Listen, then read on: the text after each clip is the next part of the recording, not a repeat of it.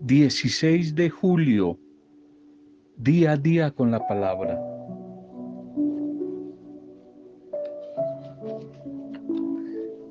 El orgullo es la cuesta que desciende hacia la destrucción. La noche es la matriz donde se engendra el día, pero también el sufrimiento del enfermo. Es el principio de la esperanza de una posible curación. La montaña se eleva a partir de la planicie.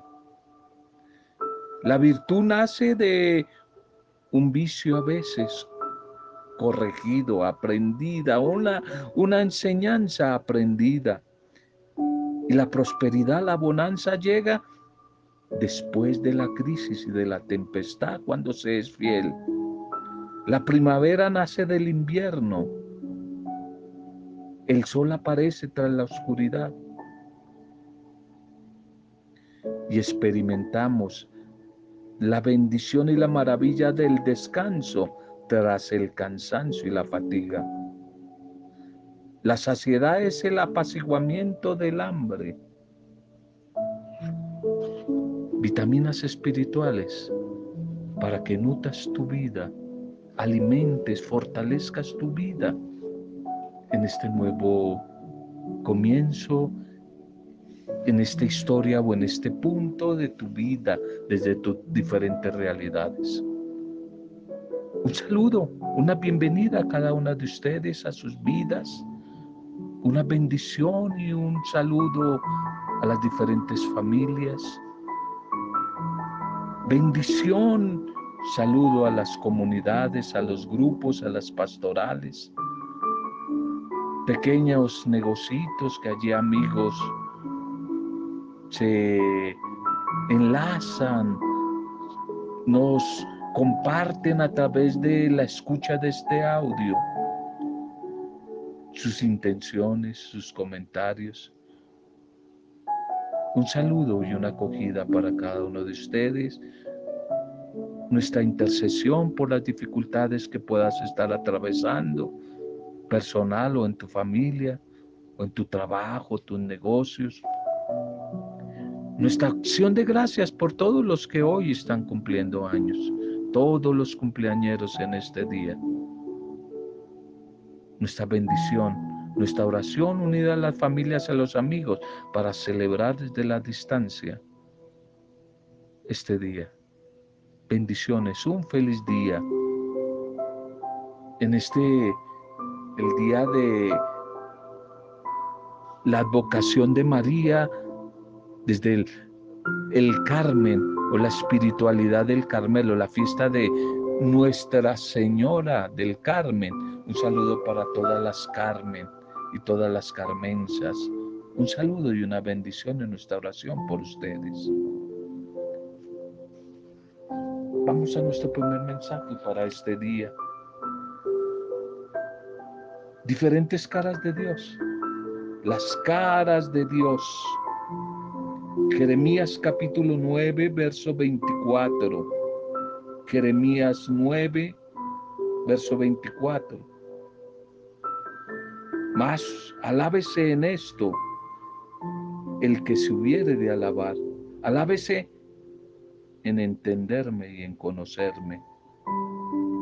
Entenderme y conocerme, que sea el motivo de orgullo, dice Dios a través del profeta Jeremías a su pueblo entenderme, escucharme y en conocerme, las diferentes caras de Dios. Según un estudio realizado en algunos países de nuestra América, la gente tiene diferentes diferentes imágenes o rostros de nuestro Dios. Tiene diferentes rostros los llamados, lo recuerdas en esos seminarios de vida en el Espíritu, los falsos rostros de Dios, aparte de esa idea falsa de el Dios policía, el Dios vengativo, el Dios juez, el Dios bombero, que quizás es el más conocido, el que mucha gente utiliza, Cuando está incendiada por un problema, busca al Dios bombero. Muchos rostros, por supuesto, equivocados de Dios. Pero aquí, en este estudio realizado, se mencionan quizás cuatro imágenes acerca de cómo es Dios según lo que la gente piensa y lo que la gente en nuestra América cree. Y entonces, una primera idea, dicen que el Dios autoritario, otro el Dios benevolente, otro el Dios crítico y otro el Dios distante. El Dios autoritario, el que mucha gente piensa que es así, es el que está furioso por la maldad del mundo. Es el que está furioso por tanta corrupción y vigila nuestros actos como un Dios policía y nos castiga, nos castiga como un juez severo por todas las faltas. Ese es el Dios autoritario. Un 31% de la población en América cree en ese Dios y están convencidos que la pandemia, esto del COVID, los huracanes y tantas tragedias naturales son la manifestación de su furia, la furia de ese Dios castigador, ese Dios autoritario. Luego hay otro grupo que habla del Dios distante, cree en un Dios distante, un Dios artífice, sin rostro, ni individualidad. Dicen muchos que es como una fuerza cósmica que nos ha creado, pero que nos abandonó, que no se inmiscuye en nuestras vidas. Y un 24% de muchos de nuestros países aquí en América cree en ese Dios. Y otro Dios, otro falso rostro de Dios, para mucha gente es el Dios benevolente, favorecido por un 23%. Un Dios benevolente, pero a la vez exigente y algunos dicen misericordioso, que establece como unos códigos claros, unos códigos morales, pero que tiene una actitud comprensiva hacia nuestras carencias, hacia nuestras falencias, hacia nuestras limitaciones. Y por último, el Dios crítico, en el que cree un 16%. Un Dios crítico que conoce todo, lo sabe todo, pero no interviene ni para castigar, ni para castigar, ni para consolar, ni fu fa. No se mete. Y es interesante que de estas imágenes, vuelvo y les digo, falsas del verdadero Dios, también depende la posición política de muchos pueblos, la posición política respecto a problemas tan terrenales como la muerte, la pena de muerte, el castigo, la guerra, la violencia. Y hoy nos hacemos la pregunta, ¿conocemos al Dios verdadero? Jesús lo había dicho en el Evangelio. Primero le preguntó a sus discípulos qué decía la gente y después a ellos, ¿quién soy yo para ellos? ¿Qué dice la gente de mí? Hoy te pregunto a ti también, ¿crees que conoces al verdadero Dios? ¿Conoces realmente a Dios? ¿Cómo lo conoces? ¿Qué características, según tu experiencia, según tu, lo que has vivido? Pregunta, ¿encaja nuestra visión dentro de algunos de esos cuatro aspectos o rostros falsos de Dios? ¿O lo hemos conocido en forma personal e íntima de una manera diferente? ¿Cómo podrías contarle a un niño, a un joven o a otra persona ahí? ¿Cómo podrías describir al Dios que dices creer en Él? Todo el mundo dice y habla de Dios. ¿Cuál Dios? La pregunta es, ¿cuál Dios? ¿Cómo lo describirías? a Dios. ¿Cuál Dios? ¿Cómo describes al Dios que dices creer, amar, seguir y servir? Si conozco tu imagen, si conozco la imagen de Dios, puedo decir muchas cosas acerca de Él. Dios hizo al ser humano, Dios hizo al hombre y a la mujer a su semejanza. Pero también el hombre hace a Dios a la suya. Dios hizo al hombre a su imagen y semejanza, pero el hombre hace a Dios a la suya, a su imagen y semejanza, que lo que está pasando. Esto lo está sucediendo en nuestro tiempo. Dios que quiere someter a Dios, perdón, el hombre, el ser humano, que quiere someter a Dios a su imagen y semejanza. Vamos a nuestros textos bíblicos, ya hablamos algo de lo que significa la liturgia el día de ayer. Hoy un día especial, otra fiesta en nuestra iglesia y de hecho eh, la liturgia, la liturgia es diferente, una celebración. Ya lo dije al comienzo, María en la vocación del Carmen, la Virgen del Carmen. Se celebra hoy esa memoria de la Virgen. María en su advocación la vocación significa de la experiencia, la cultura o el lugar donde se da esa experiencia de fe. Eso es lo que se llama vocación. Especialmente en Colombia, es de gran arraigo esta, esta celebración mariana de, del Carmelo. El origen tal vez de esta vocación se sitúa allí en el Monte Carmelo, allí en, en Israel. En la antigüedad no lo olvide, los montes simbolizaban el lugar de encuentro, el lugar de cercanía de Dios. Y allí, particularmente en el Monte Carmelo, eh,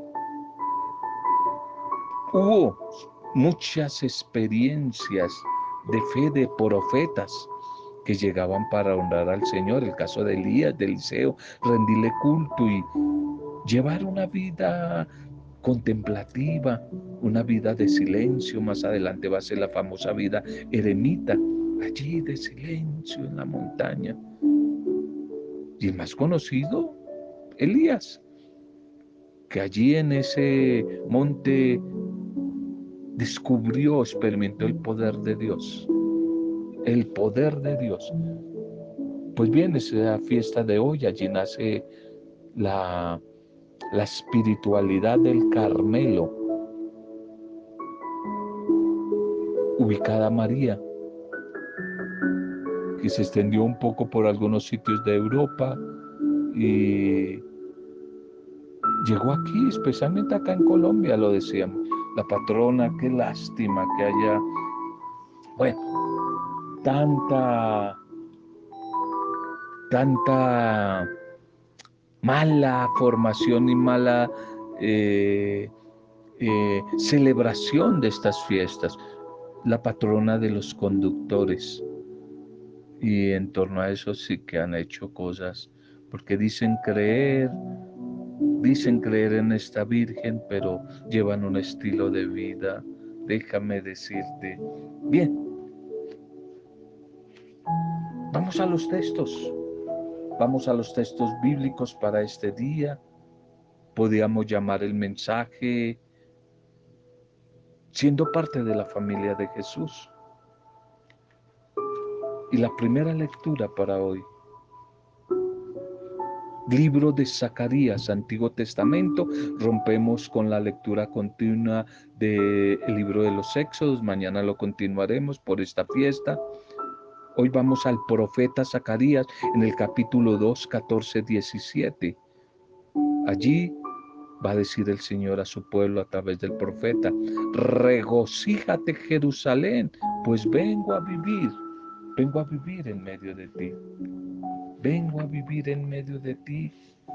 Y este profeta Zacarías quiere animar a la comunidad que después de regresar allí del destierro, no ve como un futuro esperanzador, no ve como ese programa de reconstrucción de la ciudad santa, Jerusalén, sino que está estancado. Quizás como alguien me decía en estos días en torno a providencia, ya, varios meses ya del que sucedió esta calamidad y no se ve nada de que avance la reconstrucción de este bello sitio de Providencia allí en, en San Andrés.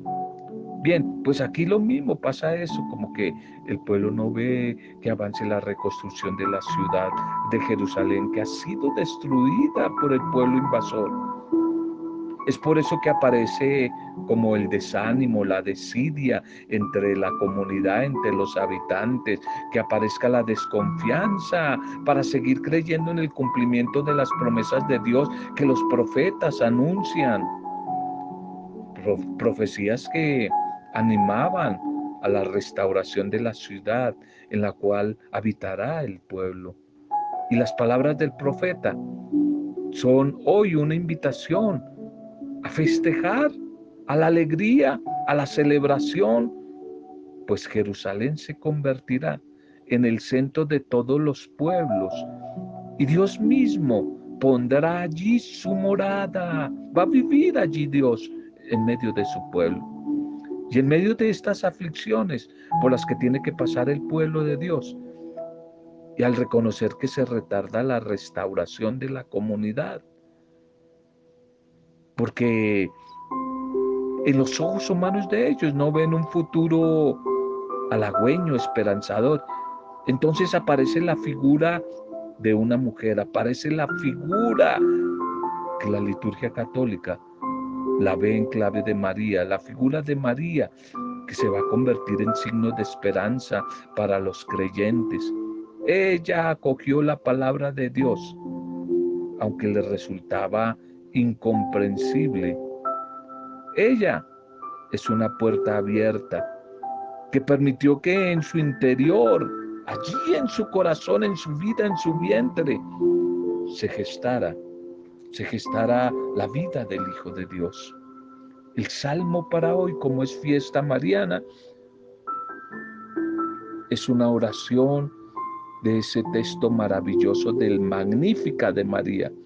El Magnífica, Lucas 1.46, 55. Lucas 1.46, 55 Tú te lo sabes de memoria. Mi espíritu se alegra en Dios mi Salvador, etcétera, etcétera, etcétera. Como diría una amiga por ahí, lara, el larito. Bien, esta bella oración del Magnífica de María muestra la abundancia, la riqueza que hay en el corazón en esta joven campesina allí de Galilea, de Nazaret. Siempre la boca habla claramente lo que se tiene dentro del corazón. Y eso es lo que María a través de esta oración del Magnífica ora, entona lo que hay en su corazón. Ella lo coloca en sus labios, lo coloca en sus labios y lo comparte con la comunidad, declarando que buenas obras y obras nuevas Dios, el Padre bueno, ha hecho en ella. Anuncia a través de canto, de música, su oración, de alabanza, en medio de un ambiente festivo, como la primera lectura de luces y alegría. La victoria de Dios, la victoria de Dios sobre todos los adversarios y sobre todas las acechanzas que están ahí, que están ahí amenazando al pueblo, amenazando al creyente. A propósito, ¿cuáles serán las acechanzas? que están ahí rondando tu vida, tu familia, tu entorno. Bueno, pues universalmente ya sabemos que este COVID es una acechanza terrible.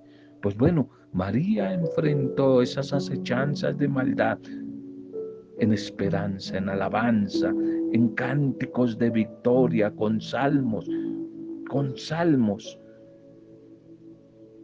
Anima anima eh, el corazón desanimado de su pueblo, al igual que lo hacía Zacarías en la primera lectura.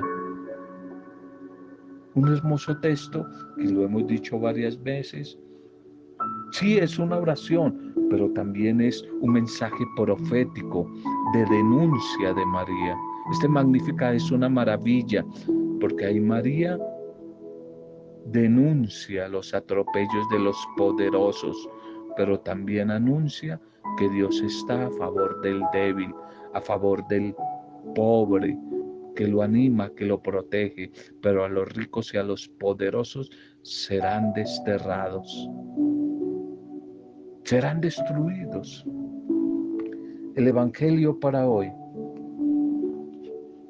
el Evangelio para hoy, Mateo capítulo 12, 46, 50.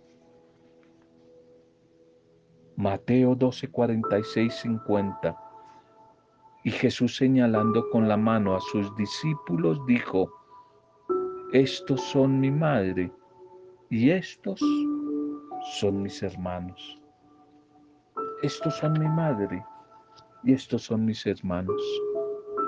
Mateo presenta aquí a Jesús designando a los que son su nueva familia. Y estos, sus amigos, sus amigos y amigas, sus discípulos y discípulas, se caracterizan por la escucha de la palabra de Dios y por su cumplimiento. Dios habita en medio de su pueblo mediante su palabra. Sus acciones son liberadoras a lo largo de toda la historia, pero de manera excepcional en la persona de Jesucristo el Señor.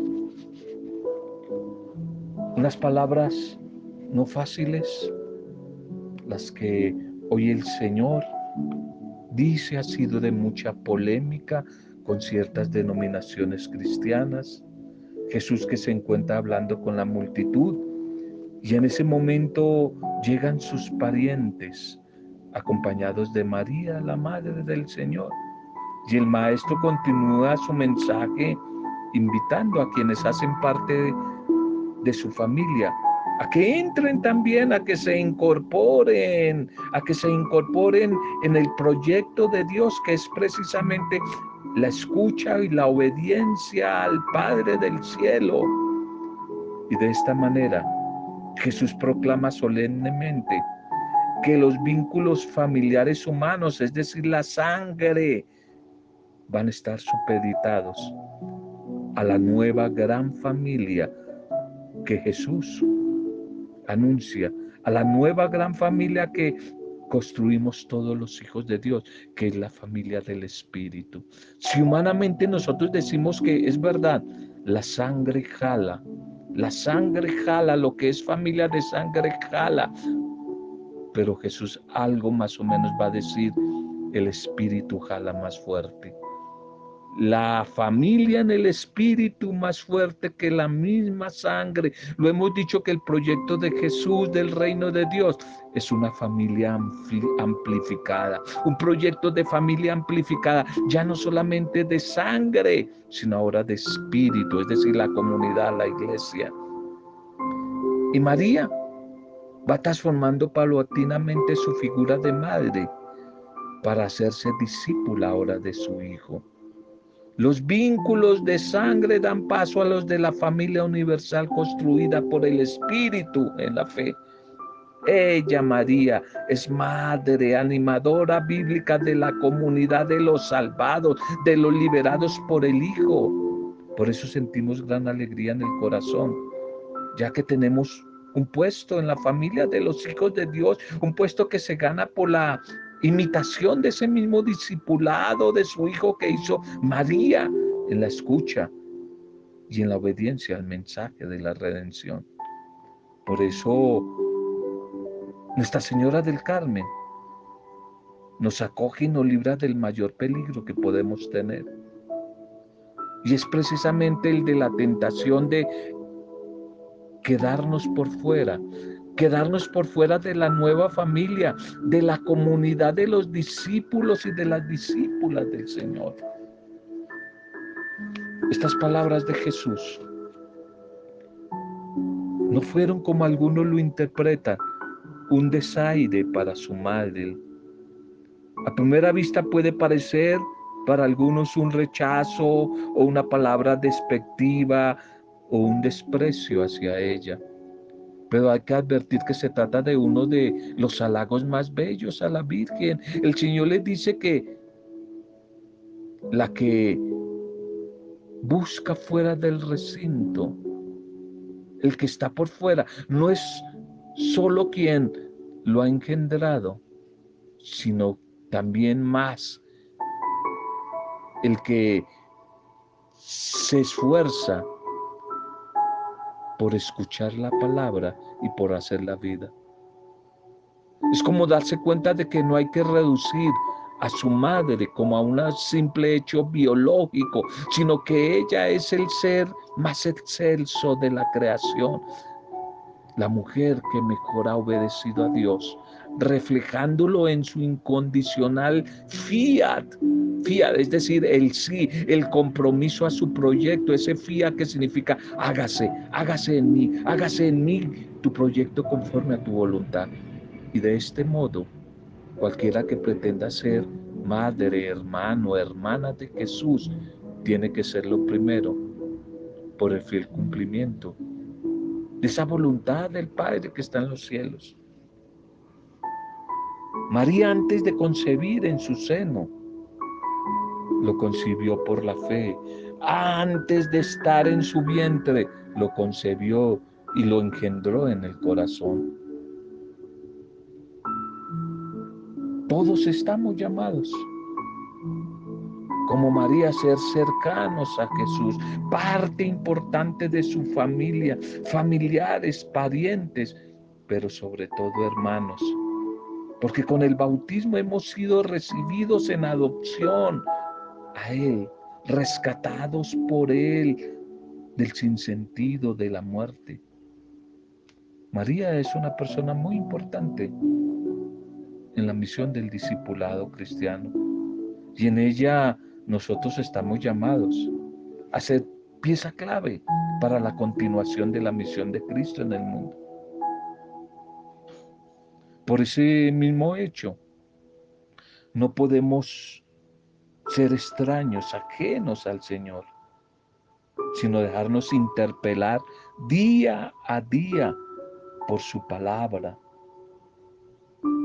a través de esa palabra estamos siendo movidos, retados, provocados a conocer cada vez más, a amar y a servir a Cristo Jesús como lo hizo María. Solo desde el amor los lazos humanos se van a convertir en lazos divinos que nos van a fortalecer nos van a animar, a consolar y a unir desde la diversidad en ese camino discipular al que todos hemos sido llamados. Démosle gracias al Señor por este día, de nuevo por el discipulado maravilloso de María. Te damos gracias, Padre, tú que te manifestaste en Cristo Jesús para que nos reconociéramos como hijos tuyos y en Jesús como hermanos. Concédenos, por favor, la gracia de comprender que el mejor modo de comportarnos como miembros de esta familia tuya es ser no solamente oidores, sino hacedores de tu palabra no solamente oidores, hacedores de tu palabra, Señor. Que como María podamos decir cada uno de nosotros, hágase en mí según tu palabra, que la podemos, ojalá, cumplir fielmente en nuestro diario caminar, Señor. Bendice nuestras vidas. Bendice nuestras familias. Bendice, buen Señor, nuestras comunidades, nuestros grupos, nuestro trabajo, nuestra vocación, nuestra empresa. Los que no tienen trabajo, hoy oramos por ellos, Señor.